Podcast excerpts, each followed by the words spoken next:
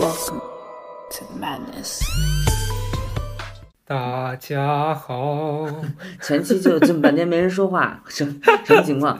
各位家长不是各位，家长，上来就是一个鬼上身。各位、嗯各位朋友们，大家 好。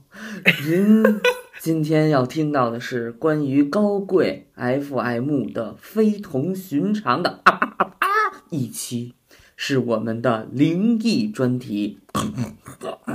好，来，灵异专题，你咋搞得像动物世界一样？怎么又是猴叫，又是猪叫不是，因为我今天的故事里面有这个有这个关于这个动物 动物保护主题的故事。哎，人家人家动物的那个东北的那什么四仙儿，四仙儿也没有猴跟猪啊，你在干嘛？我们这是四仙之外的九仙儿吧？我们这是，哎，你也知道有这四个东西，你你们家我当然。知道，哎，各位各位朋友们好啊！因为就是应大家的这个需求啊，就是大家特别想你听听咱们这应需求，讲一些阴间故事啊。就是我我们这个我们这一期呢会讲一些是家里边的老人给我们讲的一些，因为咱俩都是北方人，北方就充满了好多这种神玄古怪啊。然后高嘉诚有一些这个自己的精彩故事，而我一般都是姥姥和奶奶来讲的，嗯，跟大家分享一下。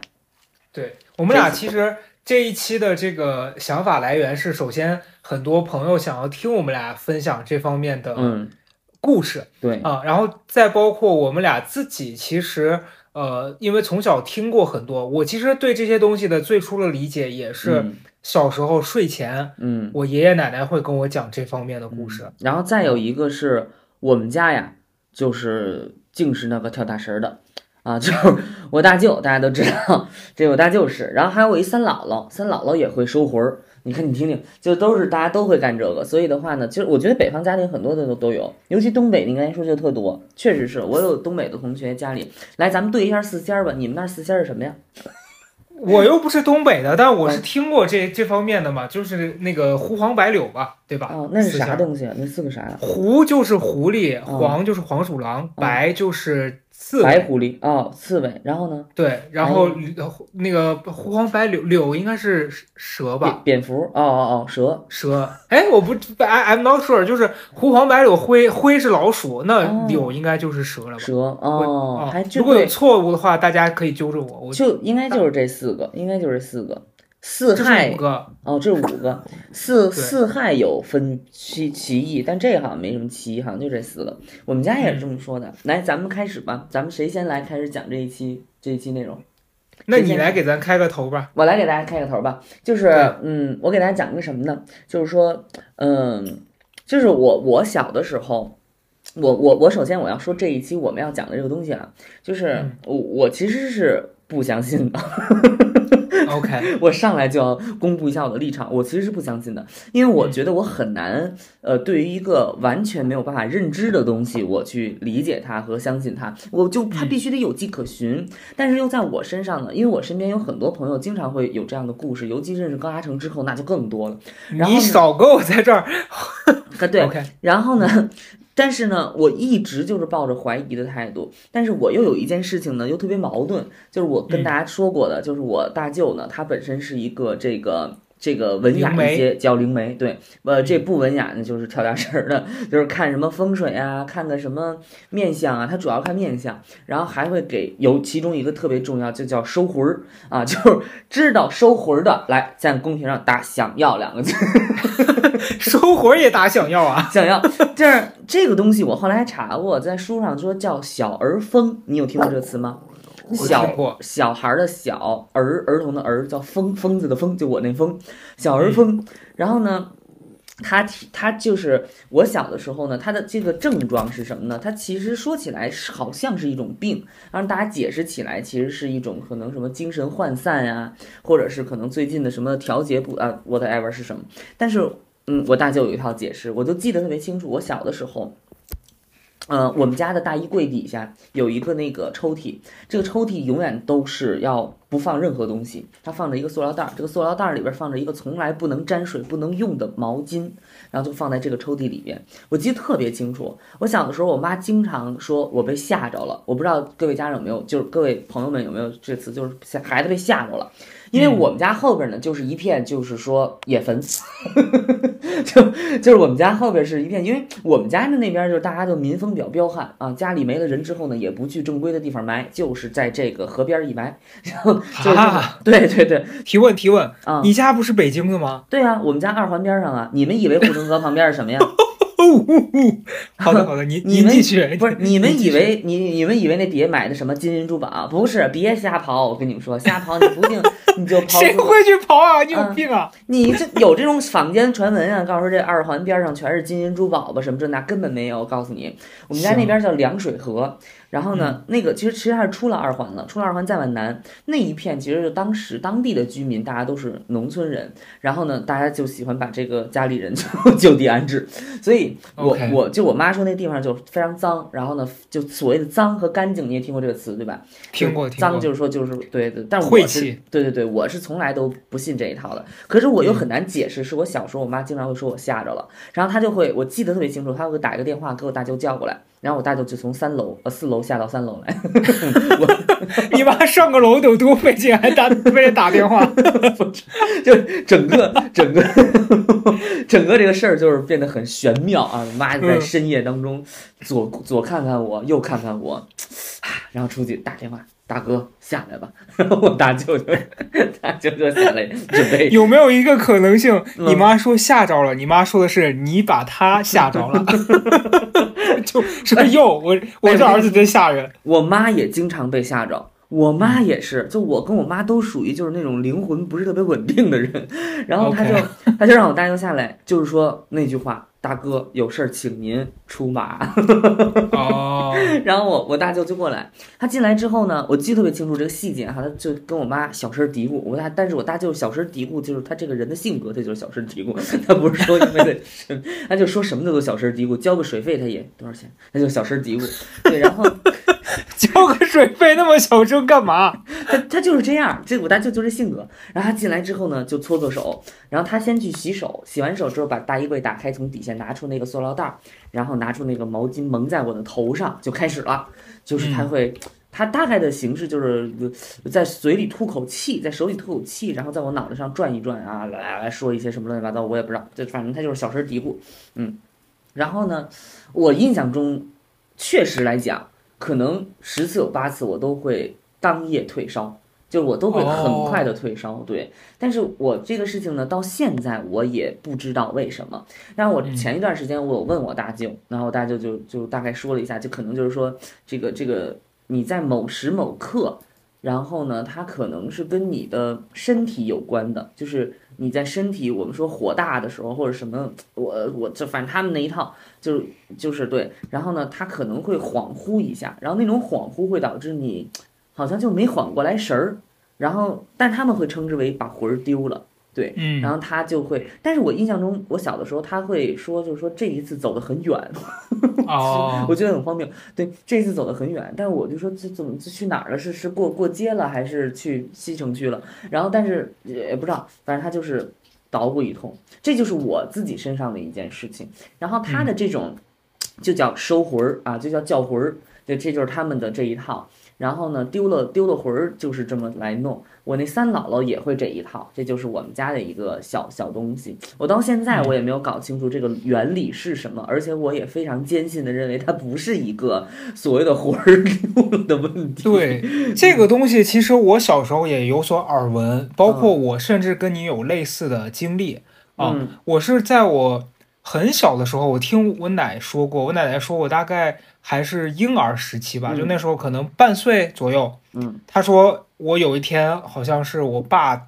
推着我的那个婴儿车，当时嗯在街上走，然后走的时候好像过马路，说有一个骑那种摩托车的人，他就很快的一下从我的车旁边给转过去了，还是怎么着的啊？然后就说我爸说从那之后，就那个摩托车擦过我的那个婴儿车之后，嗯，我突然一下子就好像说给变了一个人。不是用我爸的形容，他说你特别木，你知道吧？陕西人说对对，他说你也不会哭，然后逗你也没有反应，他说就不太正常。对对，嗯，然后说回家我也就也也就那样，然后后来我奶就找那种。可能奇人异事吧，问的方法说是在我家的那个窗户挂衣服底底底下烧报纸。哦，嗯啊，然后他说，因为他说我我忘了这是两件事还是一件事，因为年代有些过于久远。他说好像是那段时间之后把我抱回家，我会一直看着窗户那边就是发呆啊，眼睛也不眨，就那样。然后后来他就。找了一些报纸在窗户底下烧掉了，烧掉之后，他说我突然哇一声就哭出来了，然后后来就好了。就是这个东西，我觉得你细节可能记错了。我觉得烧报纸这个事儿可能有点糊弄了，就是说，但我确认他说的是烧报纸。哦哦，那那那还挺好打发的，你就是对。可能是一个那个有文化诉求的鬼吧，想想看报纸了，对，想知道你们那儿发生了啥。你说那细节特别对，就是愣神儿。因为我小时候也经常这样。然后我刚才说我妈，她也经常，就是我妈按理说成人不应该，但是她就是。你妈到现在还经常愣愣神儿啊？没有，现在没有了，现在没有了，现在现在没有了。哎，这个好像跟人的那个确实跟身体状况有关。我妈那个时候经常走夜路，然后她身体又比较虚弱。她就特别容易就是恍惚，然后发烧。你现在可能大家会会说什么免疫性的、免疫力的问题啊？我觉得也是说得过去的，殊途同归。但当时他就总是说，他走夜路的时候会把人就会把不是人的东西看成人，就是对他，比如说停到红绿灯的时候，他说前面有个男的一直不走，然后他说这男的不知道在等什么。然后他就过去说问师傅，哇，那你妈这样好吓人啊！这个很可怕，他是真的看到了还是怎么样？对，然后他就过去说师傅怎么？然后他才发现这不是一个人，是一个庄子。但是他从远，他从 对啊，你以为是说阴阳眼吗？我以为是说那种就是灵异的朋友，结果是庄子。没有，对，就是真实的眼花，然后把自己吓着了。但是你知道？那你妈那我建议阿姨去配个老花镜。不是，你知道视力的问题。这事儿就是这样，但后来就没这事儿了。后来就是说，感谢市政府把灯都补齐了，那都早年间了。二十多年前，从南二环骑的西二旗上班，多得多黑呀！你想想，那肯定得看。对，就是他的那种吓着。其实我我们经常也会有这种，就是看到了一个东西，然后看上他，你感觉是个人，或者你感觉有个人从我后边过了，其实你看是个塑料袋。那那你那一刻不定怎么着，可能就恍惚了一下，可能回过回家了之后。还是会有一点木讷，我觉得那个就是小时候所说那种吓着。嗯，我跟你说，嗯，这个我有一个更吓人的，是真实的 看到了 something。刚十二分钟你就要上真货了是吗？不是，这倒不是那种真货，但是这也是个误会，可是是真的吓人的。嗯，你说啊，就你知道小时候咱们上小学的时候不是特别流行在班里面讲这种什么灵异故事吗？嗯，还有那种恐怖杂志。嗯，我记得他们说什么男生女生有一个版本就是。就是鬼故事版的，嗯啊，我你你说这个杂志荒不荒谬？它普通版是讲男生女生谈恋爱的，然后另外一个版本是讲那种阴间事儿的，给小孩看合理吗？还叫男生女生？本质本质啊，我知道那个书哎，就叫男生女生，当然对对，然后然后我记得我当时是呃也是上课跟朋友老老师分享这些东西嘛，然后有一次他们讲一个那种就是吓人的，说是什么呃呃那个一个妈妈。然后带着小孩儿，小孩在那走，小孩指着电线杆上说：“妈妈，上面有两个人。”他妈就说：“哪有人？什么也没有。”然后后来那小孩每次都说：“妈妈，那有俩人。”他妈就吓死了。后来一看是什么保护呃节约用电，人人有责，两个人嘛 啊。然后呢，有一天 神经病，就神经病。有一天大冬天，你知道那会儿冬天早上起来上学天都很黑，六点多，我那天下着很大的雪，然后我们家当时住的是那种老小区，我就从我们家。慢慢悠悠的走走走走，然后外面灯都还没开，你知道路灯它是到了一个点儿才全部亮的。有时候冬天太黑了，出门的时候啥都没有，一片漆黑。那时候都没有手机，也没办法照明，真的就是凭着胆子硬走。嗯，然后我走着走着走着，我突然就感觉我目光的斜前方有一个什么东西在空中在动，嗯，就很吓人，你知道吧？然后我就就很就我整个人缩成一团，然后抬头一看，我操，电线电线杆上面真的有一个有一个人啊！哦，然后后来后来才发现那是啥？是那一片好像就有电路问题，是一个工人爬在那个电线杆上在修电，但是很吓人。你想大冬天下着大雪，然后漆黑一片，你抬头那儿有个人挂在那儿，我当时真的是要吓死了。哎呦喂，哎呦喂，你确实是从小就容易招这些个东西。这是真人，不是你就是这事儿分性格嘛？你比如分有的人，你比如要我爸有一次回家，有个女孩在楼道里拿手机玩手机，把脸照的惨白，把我爸吓一跳，我爸当场就破口大骂。非常难听，然后跟那个女的打起来了。我爸，我爸其实是被吓着了，但他就是说，他妈在这干嘛呢？然后，但这确实挺吓人的，没素质，干嘛在楼道里面玩啊？不是啊，其实人家很无辜，人家只是被 锁在了门外，然后正好那个灯灭了，把我爸吓着，然后惨遭我爸一顿臭骂，然后女的跟我爸就对骂，然后他们两个就是对，然后 就很荒谬。对，但但对对对，然后嗯嗯，你你还要怎么着？你要上点上点货不？我可以再等一会儿上，你先你先往后铺吧。啊，对，然后呢，这个除了比如说我们家这种，因为我们家还是一个比较老的这种资资深的老家庭，就是因为我爷爷奶奶、姥姥姥爷就岁数都很大，因为我妈妈是很他们家最小的孩子，他们家我妈我姥我奶奶我不是我姥姥，据说好像生了九个小孩。然后她是第就是最小的一个，然后呢，所以就是我姥姥其实岁数非常大，呃，九十六嘛。我奶奶其实也差不多这个岁数，就会比我同龄的这个人的祖辈再大个十十来岁。然后他们就会有一些非常古老的故事，比如说我奶奶当时有有先说说一些，我她好像是当时就很早以前，就是在她非常年轻的时候，然后在他们的那个院子里边，呃，大家都大杂院居住嘛。然后呢，有一些邻居啊什么的，就是彼此对着他们的对门儿，或者是他们的斜对门儿，大概是一个呃夫妻，然后这个丈夫是一个呃拉车的。拉车的话，他是要他要有养马，然后他要带着一匹马每天出去拉车啊，呃卸货，嗯，就是类似于这种。他还有一个妻子，然后这个女的就每天在家收拾东西。那女的平常也是一个非常普通的一个家庭妇女。然后可能也不怎么说话之类的，反正对。然后突然有一天，呃，这个说这个男的他拉着这个车，就我奶奶讲说他拉着这个车回家的时候，然后这个马呢就在这个胡同口就站住，死活就是拉不进去。然后他这个马是平常非常温顺、非常听话，他就是死活就是不进去。然后呢，这个男的就又打他，或者是要赶他，然后这个马也不动，他就不知道怎么回事。啊，他就他就不知道这个出现了什么问题，然后这个时候从他们家的院子里边传出了一些叽里咣啷的声音，然后邻居在那儿滋滋哇哇的声音，就大家可能是在那儿叫唤什么之类的，然后他就跑到了这个院子里边，回家看到家里边，然后我奶奶的形容是，他们就看到这个女人浑身赤膊的。坐在那个桌子上拿菜刀砍自己，啊，确实也是非常。但他一边砍自己呢，一边就是嘴里边就是念念叨叨的胡骂溜丢，不是骂，不是骂，不是练刀，他是一种一种平常没有的声音在骂人，对，他在以一种平常没有的声音在骂人，那个声音很尖利，然后那个声音听起来不是他自己平常的声音，然后那个声音也会比较。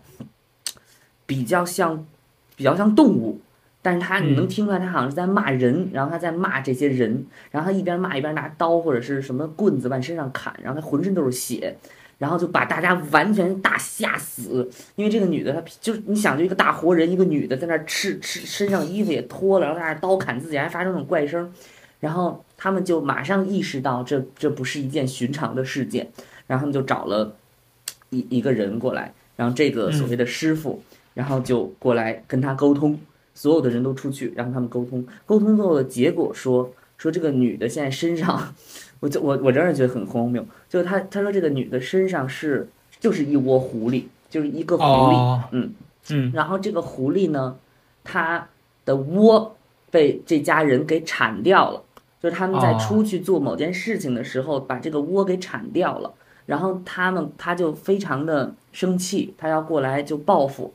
然后后来他们就做了一些仪式，这个细节就不记得了。然后后来，呃，很快就是当天这个人啊，这个女的就突然就当下把这一些仪式做完之后就恢复正常了。然后她就完全不知道她之前发生了什么事情。然后这个事情就就是这是我奶奶给我讲的一个故事。那当然，老人的落到的重点呢，就是说不要去抓狐狸，所以它本质是一个动物保护，对，本质是一个动物保护的一个主题，你知道吗？然后我记得，你知道这种东西，其实你你不相信或者怎么也好，但是你不得不承认，这种民间访谈的故事对你的影响。我之前拍片子，就十一月拍片子嘛，我我进那个大棚，发现我们的那个小哥手里捧着一个东西在那玩儿，我说什么玩意儿？妈呀，捧着一只刺猬。就是他在那个野地里捡了一只刺猬，那刺猬缩成一团。我说你赶紧把它放掉，赶紧把它 放掉。我就是你知道吧，就是还是会有一些害怕，就万一是有个什么东西呢？其实后来我我，但是我理智上来讲，我觉得应该是一种动物保护的思维。就是因为不同地区大家都会有不同的，比如说北方是这四个东西，对吧？但你知道，比如在南美还是在日本还是在什么地方，就他们会认为呃海豚、河童。海豚对对，海豚是一种仙儿，他们会认为那是一种海豚。嗯哦，哎，我听过这个说法，你想多可笑？我听过这个海海豚仙儿，你想想，上了山之后，这人，这人就可以去海洋馆表演了。对，这人在那个床上打挺啊，这这个也对。哎，但是你讲的这个故事，其实因为我这两年呃，对这个什么出马啊这些的有一些兴趣嘛，就比较。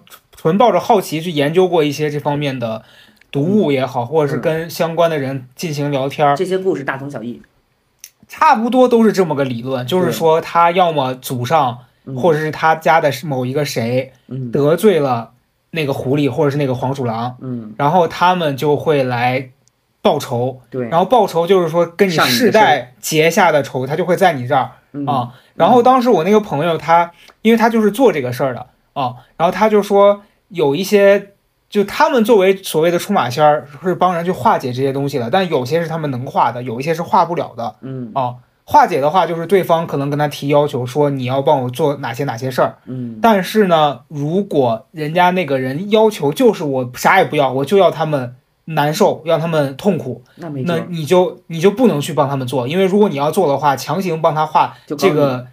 对这个冤孽会转在你的身上，这是他们讲的。嗯，高家跟大家介绍一下，高阿成是真实的，就是说可以说半只脚踏到了阎王门里了。他你放你 你放狗屁！你才看阎王门里，你你头都埋到你脖子上了，你气死我了。他是真知道一些的，我是这些都是坊间听闻啊什么的。我只是认识一些这方面的人，然后我前两年。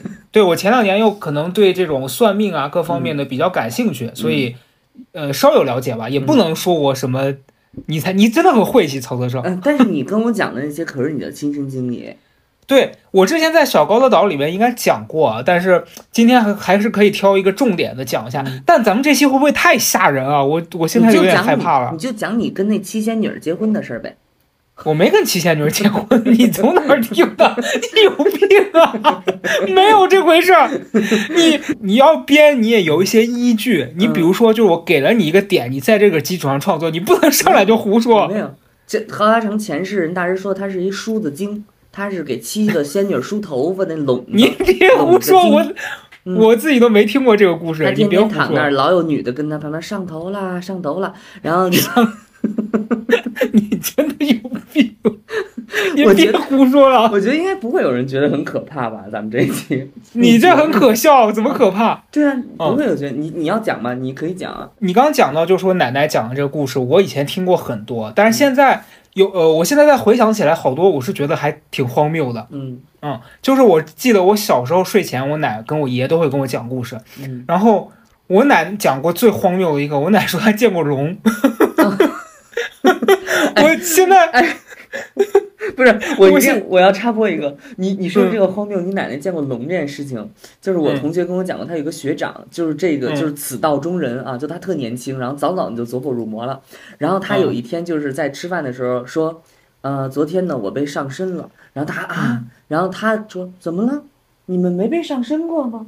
啊，就你知道他的逻辑是上身就好像，昨天我拉稀，这很寻常的事儿，你们怎么能没有呢？对对对，你继续讲，继续讲。哦，就是我我记得啊，我现在努力的去搜寻这个故事，我记得他是这样讲，他说他小时候什么，好像说他们住在农村嘛，然后是那种山里的，然后说好像会发洪水之类的，嗯。说有一次就发很大的洪水，他说他当时在跟他的好朋友在那种山沟里面玩儿，嗯后来山上面就有人喊他们，说是你们快往上跑，说那个什么洪水来了，嗯他们就往上跑，往上跑跑跑，然后他说等到他们跑到那特别高的的地方的时候，再往回看，他说他看到一个特别大的像灯笼一样大的两个眼睛的东西，对，然后从从那个水里面就游过去了。是奶奶就是说的吗？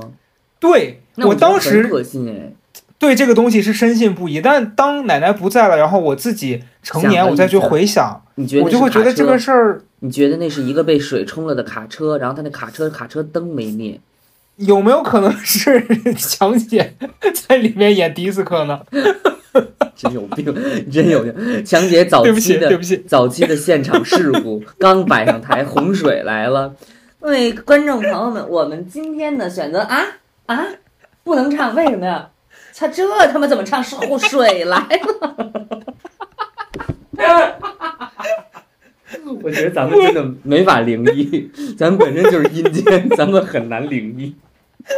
我讲不下去了，怎么办？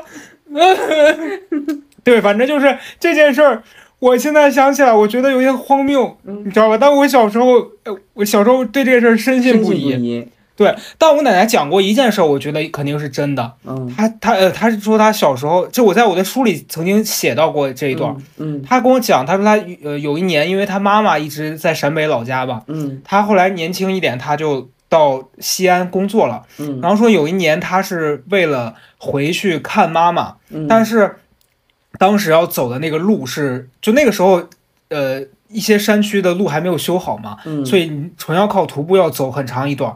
然后他说他那个时候一个人走，然后当时那可能就是生态野生生态也是比较复杂的。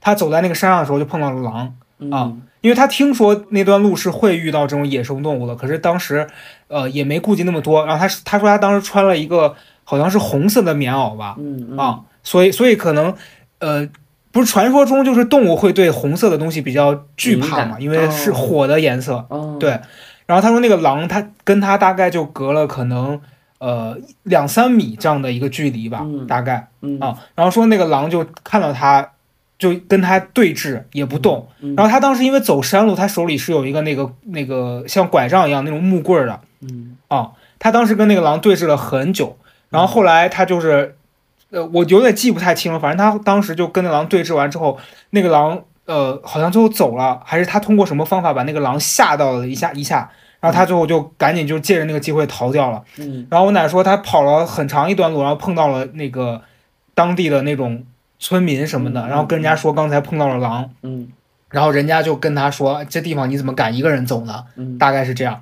然后后来我奶跟我讲，他回去了之后，呃，生了一场病，然后那病大概得有一个多月啊，嗯就是可能连累带吓到了人，整个就是，嗯对我觉得这个肯定是真的啊嗯。但龙这件事儿 可能确实有一点，可能就是卡车，但是可能是是迪斯科吧啊。但是我觉得这东西就是很难说。你想奶奶讲的，她肯定就是她肯定是看到了嘛，就她肯对，也很难讲，我但说不定是真的。没有必要编。就你这样讲，我想起有一件事情是我，就是我完全我相信他说的是真的，然后但我真的我真的不能理解是什么。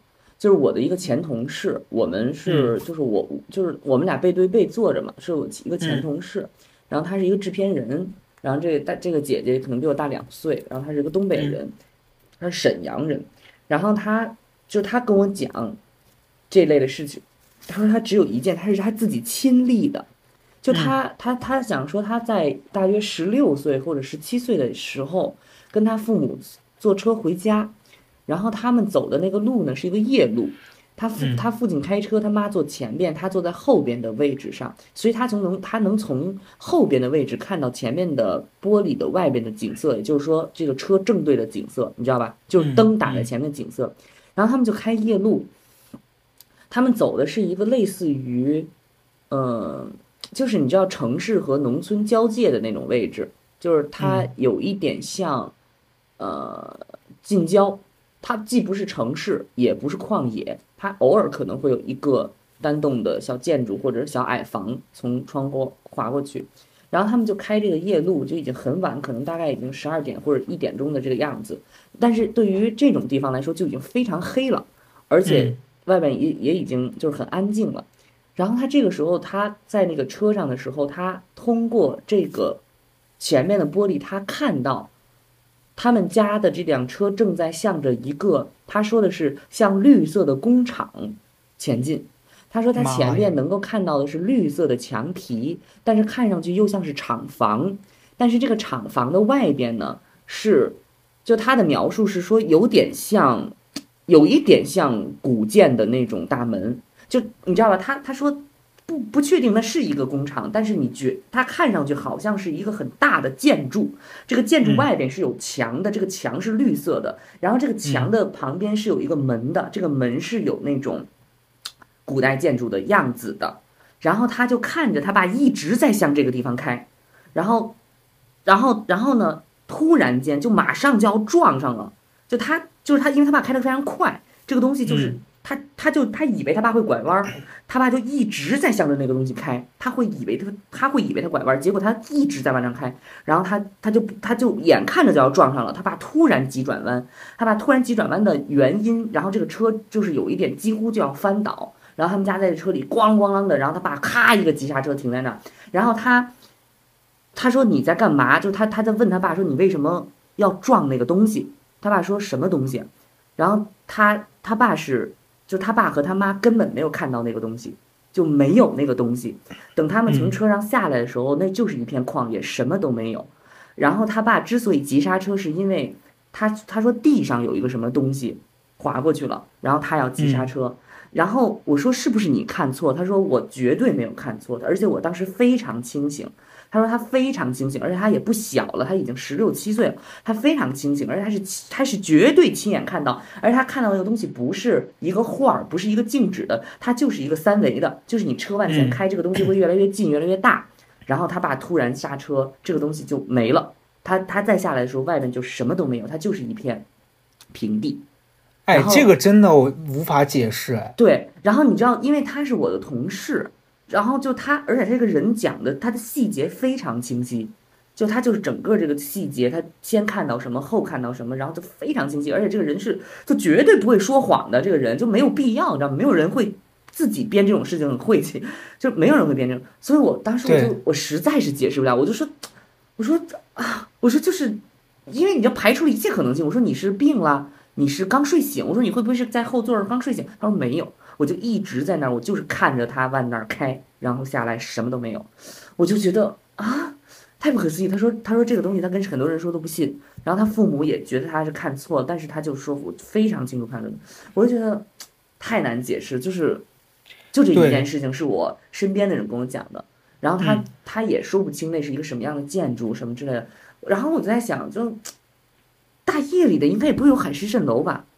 对，大夜这个东西哎，这个很难讲。我跟你说，这我虽然没有经历过，他说在车窗里面看到，但是有一两次我也是确实，我觉得好多事儿可能是你事后呃，然后脑子里面的很多东西被你自己自主给关联起来了，但是也有可能是你当下就那么一闪。就经常我其实，在干一个什么的时候，我感觉我啥旁边闪过了一个什么东西。这个状况其实很长时间都会有，然后有有时候包括我不知道你有没有那种，就你做了一个梦，然后醒来之后，你发现当下在经历这个场景，你突然发现你原来梦到过这个事情，有有有，对有对。然后我有好几次是这样，就是你知道有一次是前两年有有一回，我和赵英男还有他的朋友，我们在刘祖军他家，嗯，然后当时我记得我们晚上是要去玩一个密室，嗯，本身就密室这个东西，之前我跟大家分享过，就我觉得密室很阴间，所以其实我现在。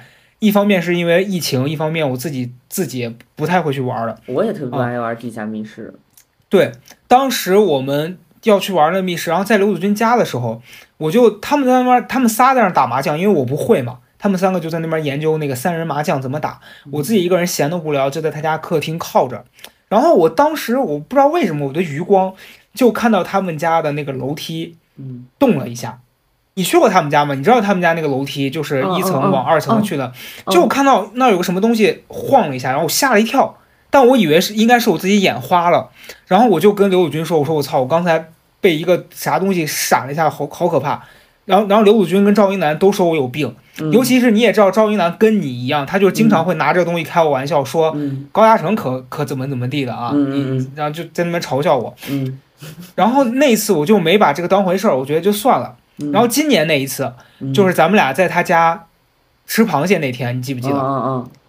然后那段时间他们家经常不是呃又是厕所爆了，然后家里的那个地下室漏水，就很很多这些很奇怪的事儿发生了。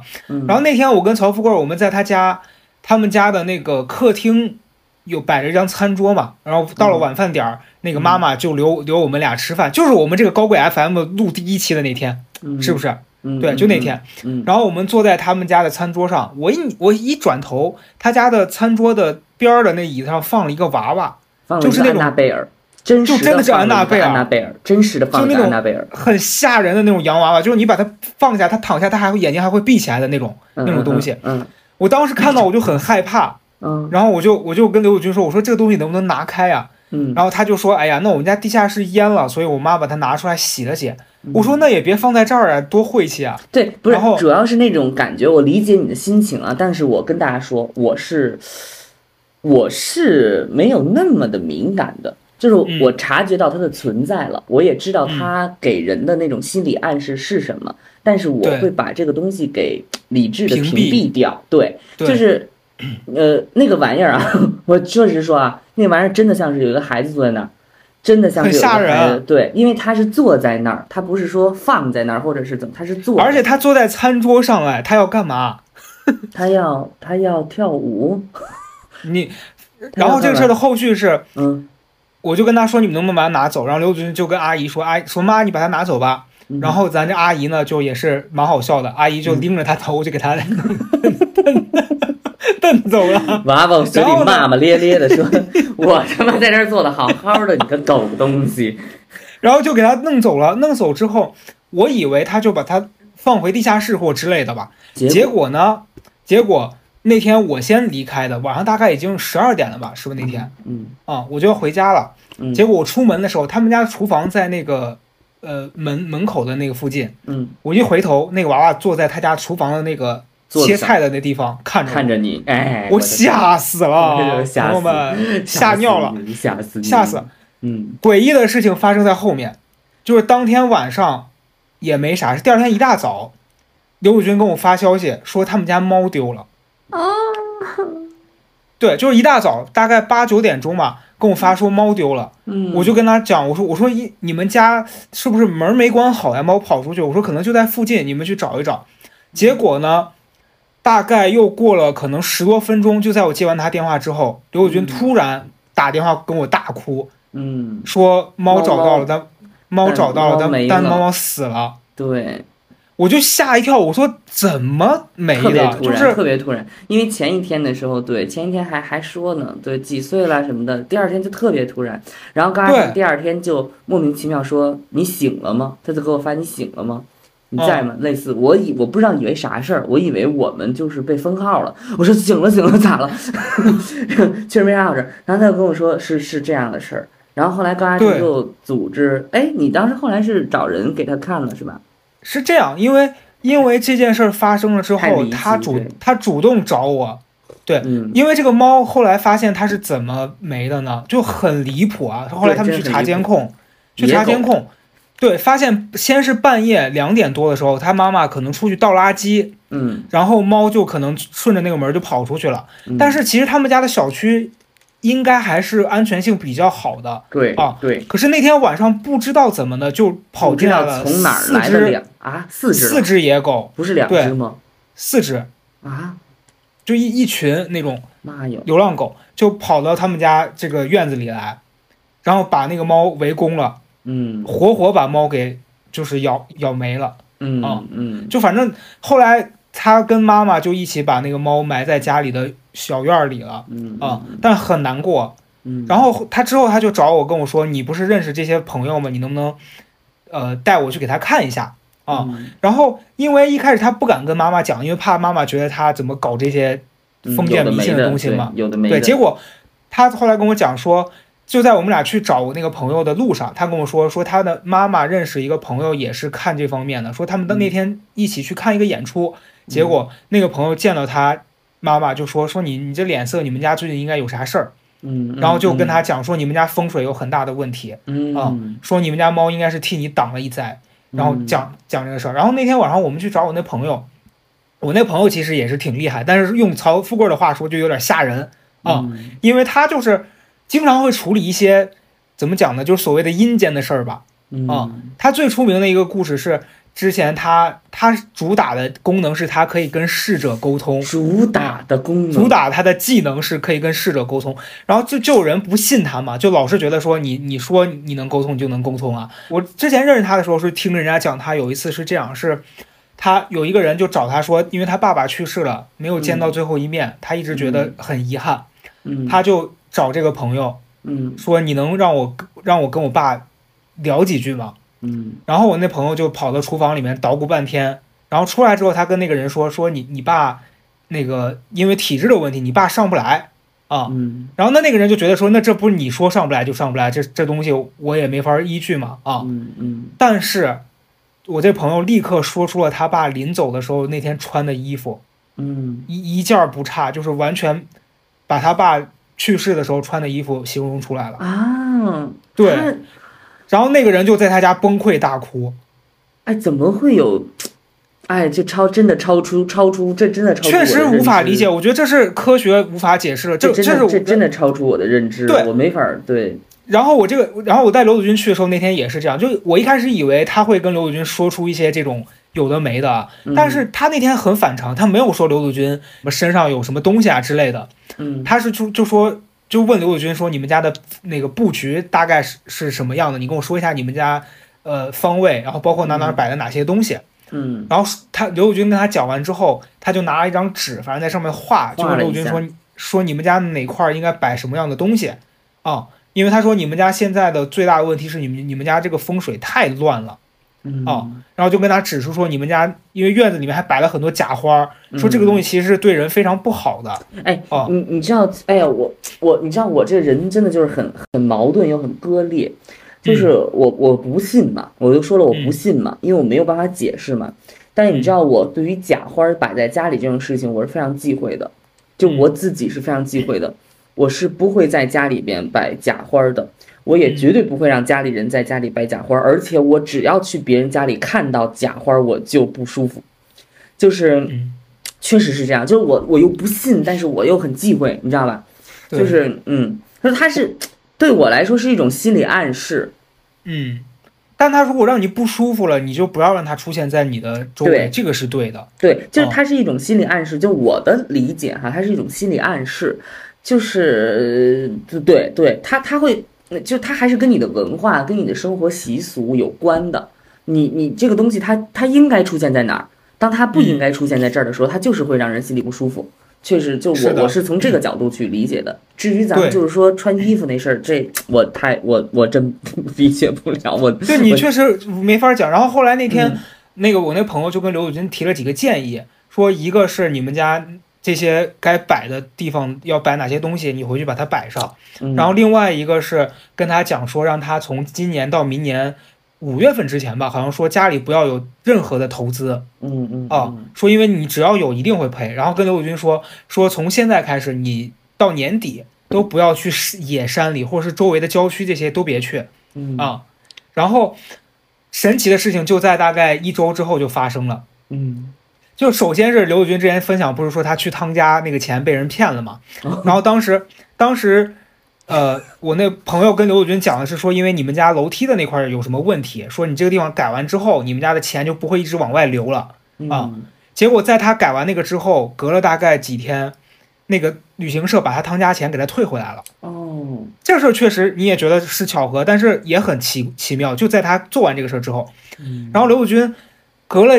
两天叫我跟他一块儿去一一个什么郊区吃一个什么很厉害的日料，我说我才不去嘞，我说太奇怪了，我跟你去那儿干嘛？他一个朋友请他，然后我说我不去，嗯，呃，然后他就自己跟那个朋友去了，嗯，然后去了那个地方吃完那个很贵的那个料理之后，嗯，出来他朋友的车被人扎了一个特别大的钉子，嗯，朋友倒了霉了，对。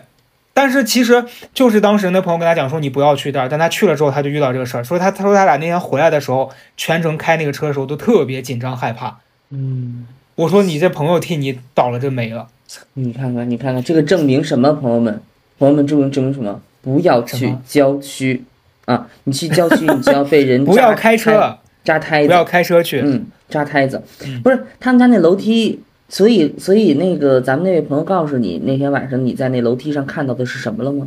一晃而过。我倒是没跟他讲，我看一晃而过，但是哦，那天。那朋友讲刘子君家里说刘子君他们家住了一家五口，吓不吓人？咱们这个节目阿姨是会听的啊，我告诉你，阿姨也知道，阿姨听过这个。阿姨说我们家现在多少口人，所有人都知道。没，当时人家说完一家五口之后，我说哟，亏了你家住别墅，一般家里还真住不下呢。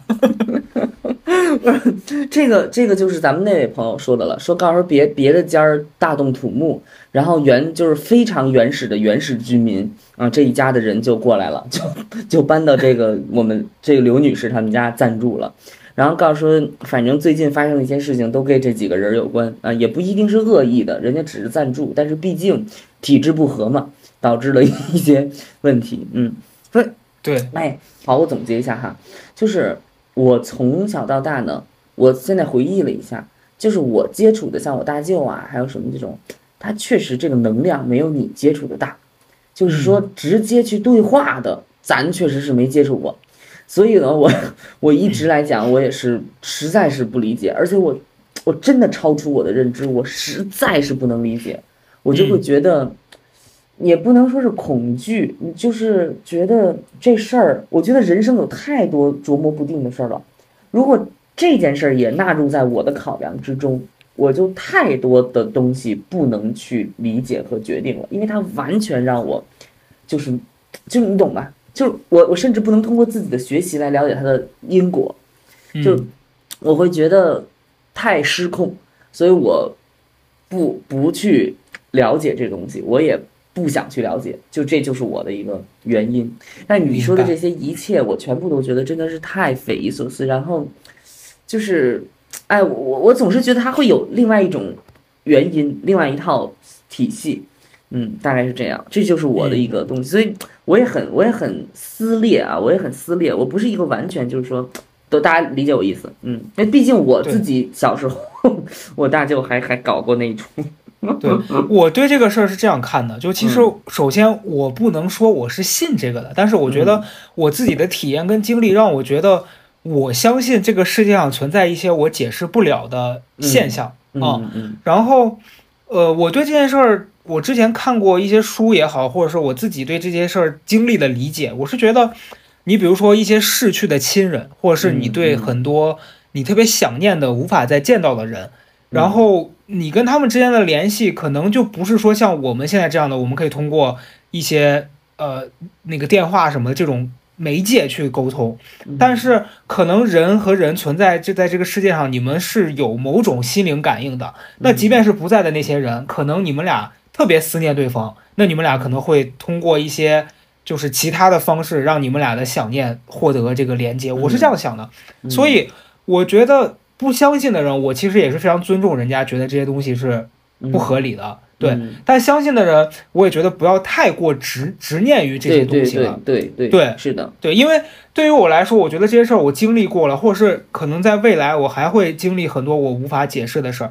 但是这些东西我都把它当成一个经历就好，但我不会希望这个东西是我日常生活中的绝大部分的生活。那样的话，我觉得就就有一些走火入魔，对对。对，我昨天看了一个短视频，然后是一个科学家，是是我们的科学家，他叫什么名字？当中有一个一字，然后他在讲三个字，我忘了他的名字，他但他名字当中有一个一字，他在讲，呃，这个宇宙的构成模式，这种我觉得我是可以接受的啊，他必须得在我的体系里我才能接受。就他我们呃只有百分之四的物质和能量，今天的人类可以感知到和探寻到。然后百分之九十六的是我们无法感知也无法探寻，但但某种证据证明它是客观存在的，只是我们现在没有办法知道它，我们没有办法抓到它，我们没有办法捕捉到它，但是我们知道它存在，我们已经知道它存在。就百分之九十六的形式的能量或者物质，在这宇宙当中，比如他说大家现在非常热门的就是暗物质之类的之类，然后他就讲说，所以我们人他理解的东西是一个很小的范围。又因为你感官和你天生的这些呃身体的构造，其实上某种意义上是你有这个接收器，你才能接收到这种信号。你没有这个接收器，你就没有，你就要你就像要求要求你的 M P 三有屏显，那是不行的，因为它没有屏显。你要求你的杯子它能够录音，它不行，它没有二极管，就是是这样的。人他的构造就这么多，他没有办法接收所有的信息，没有办法转化所有的存在，所以我们只能理解我们能理解的。但是你要知道的是，这以外东西还会有一些，我觉得这是我可以接受的，就是有些东西它，呃，我还不能理解。OK，那这个空间留给那些。大家要你讨论的，我觉得这是我可以接受的，嗯，所以我就因为因为你知道，经常我小的时候我为什么不接受哈？这个又要说到我的性格了，我拒绝一切强加在我头上的概念。我妈从小就跟我说：“你别不信。”我说：“我就不信。”所以呢，其实我本来有可能信，但这事儿完全就是怪我妈，所以就是完。但我完全理解你，我完全理解你啊。然后我要在你的基础上可以做一小点补充，就是你说。这个平显啊，这个这个这个就是你无法理解、你看不懂的东西，对。但我是相信这个世界上可能有一些人，他是跟我们不一样的。你比如说我那朋友，或者是他认识的那那些能人异士，可能在他们眼中看到的世界，某种程度上跟我们是不太一样的。对啊，大家知道我色盲吗？我色弱，我色盲。嗯。强行往自己贴。哎，我其实一直想让我那朋友看看你，看你是不是身上有东西。我其实我觉得你朋友只会得出一个结论，他就是那个东西，他就是那个东西，他没有身上的，他就是那个东西。这这人人家人家你的朋友说，高阿成，我是看事儿的，我没让你把事儿给我领来 带来。不是他最好笑的是，你知道我这朋友原来帮赵云南看，说赵云南身上背了个老太太啊，结果把你带去，他说哟，怎么带来个老太太？老太太对，怎么来了？然后你的朋友就反复的问你：你们到底看他是个什么？你们到底在你们眼里看他是什么？这不是一痰盂吗？我是个笼子精啊，朋友们，我是个七仙女笼头的笼子精啊。然后我看还有最后要说什么来着？哦，对我还有那天呢，因为我不是我姥姥不是刚刚没嘛，然后那天我就跟我大舅有过这个交流。然后我大舅一直把我当疯疯癫癫，没错，他没看走眼，我就是疯疯癫癫。但是我就是特别想要知道他对于这一套体系的真实的看法，因为他自己本身是此道中人嘛。但是我觉得他给我讲了一个，我觉得我是完全可以分享出来给大家的，就他说。我说，那我我我就会钻那个牛角尖儿，你知道吧？我说，那咱们这套东西搁的这个欧洲好使吗？欧洲有那吸血鬼，你觉得好使？然后我大家说，你呀，不要跟我说这些。我想说，我大家说就是说，在这个土地上或者在这个空间上，每一个地区它都会有自己的那个，呃，无论是崇拜或者是他的理解或者他的具象的形象，但是万变不离其宗，所有的东西都是一个。他管他叫祖师爷，他说所有这些东西都是一个，它只有一个源头。我我们谁也不知道那个是什么，但是那个就是源头。他会到不同的地方幻化成不一样的东西，让当地的人能理解。我觉得这一段话让我很很有感触。就是我之前看过一些书或者是一些什么，就还是从文化的角度，还是从社会的角度，就人们不能理解的事情可能很多，但它可能本源只有一个。或许是自然，或许是这个空间，或许是这个宇宙的某种东西，但是呢，就像我大舅说的那个，就是人不同的地区人会以他们能够理解的形式把这个东西具象下来，但是所有东西都是一个本源，就是这一段话，我们今天所有人就你可以认为它是一个嗯所谓冥冥之事，你也可以认为它是一个看待世界的方式，我觉得这个反而是一样的。就是说，我们很多讨论的东西其实是一个，只是说它以不同的形态出现在别人就这个空间里，人们能理解的形式。我觉得这个东西也让我非常的受用，就是我觉得反而会对我有一些安慰也好，或者什么也好。我在想，就是我们可能聊的是不一样的东西，但是它可能在某种某个层面，也许我们不知道的层面，它其实是一个一个本源。我想，哎，这样一想，感觉好像就更不是说。一定有，一定没有这样的可能了。嗯，对。然后我其实也是因为我最近在听那个李松蔚老师的心理学的课嘛。嗯，他当中其实有有一节讲到说，人人的那个心理机制是人会自证。嗯嗯，就是嗯很多你相信的东西，是因为你的大脑一直在帮你搜集证据，让你相信这个事儿是这样子的。嗯嗯，所以很多你看待这个事情的方式，以及你对很多事情的看法，都是你你只看到事情的这一面，对，或者是你选择相信这一面。所以有的时候可能。包括所谓的灵异现象，可能是因为这件事确实有你不能解释的地方，但也许是你往往忽略了它能解释那一面，你只相信这个不能解释的，导致了这个事儿在你脑子里面变成了一个奇异的传说或者故事。对对。但我觉得这也没什么问题，就是挺无聊的人生当中有一些这种点缀也蛮好的，对吧？对，让人觉得对，就好像写作文的时候，写到最后发现翻篇儿，哎，还有一页纸呢。